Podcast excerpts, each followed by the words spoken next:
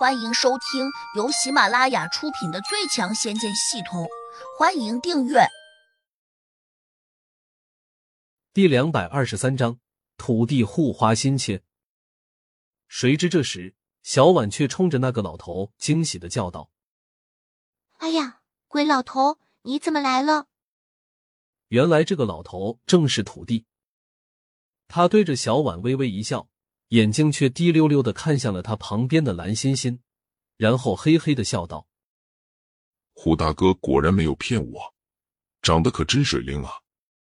嗨，小婉，我是傅大哥之命，专程来接你们的。”朗涛和玄机道长一听，不禁神色大变，朗涛更是战战兢兢的叫道：“你，你们认识？”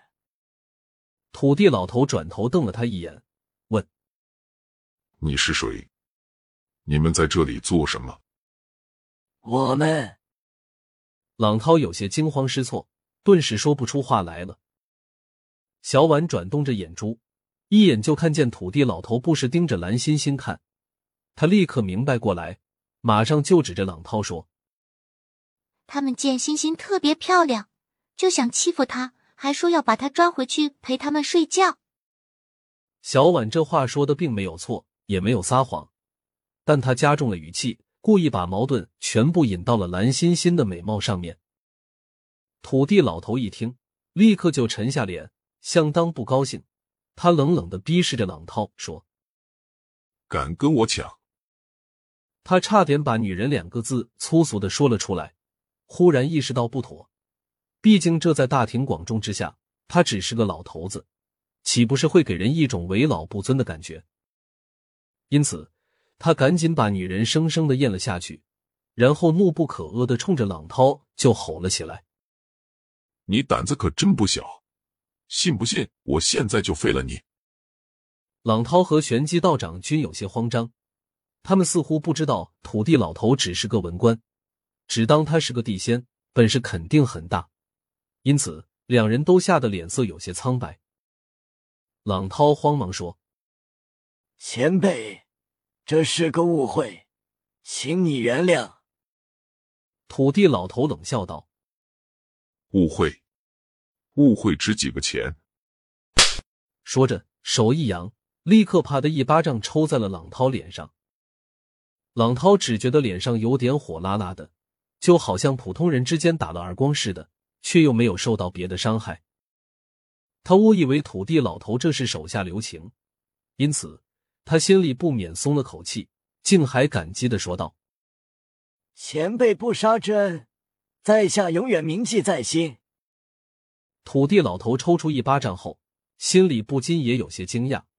虽然刚才他并没有尽全力，但也使出了七分力气，没想到打在朗涛脸上，他竟跟没事似的。可见，这个朗涛不只是个四级地灵，可能平时还修炼了一些外门功夫。所以很抗揍。土地老头心下又想：要是真打起来，朗涛这家伙固然抓不住自己，但自己要想把他打得满地找牙，似乎也很不可能。想到这里，他心里略有一点不安。不过，他转头看见蓝欣欣用崇拜的眼光望着他时，他立刻又生出了一股豪气，马上瞪着朗涛大声叫道：“你们两个混蛋，给我跪下！”给欣欣妹妹诚心道歉，否则我不会轻饶了你们。欣欣妹妹，场中众人个个都觉得有些好笑。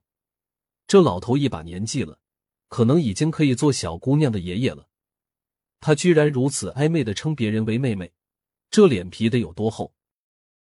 朗涛和玄机道长却只能努力憋住，不敢露出一丝笑容。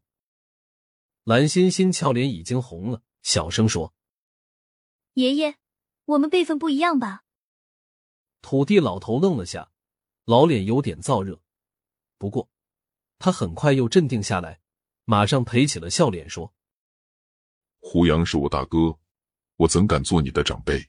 所以叫你一声妹子，那也是合情合理的事情。”蓝欣欣哦了一声，羞红着脸，不再辩解。转头却又用佩服的目光看向了小婉，低声说：“你那个胡杨哥哥好生厉害，竟然能让这么大年龄的人做他的小弟。蓝欣欣并不认识土地老头，也知道什么地仙，他只认为这个老头一定大有来头，否则不会让朗涛和玄机道长这两个坏人如此恭敬。小婉很是得意的回道：“我早就给你说过，我胡杨哥不是普通人，他现在跺跺脚，只怕这京城都要抖几下。”蓝欣欣的眼里更加钦佩。小婉。你是怎么认识胡杨哥的？以后再慢慢告诉你。小婉骄傲的敷衍了他一句。这时，朗涛和玄机道长已经无可奈何的单膝下跪了。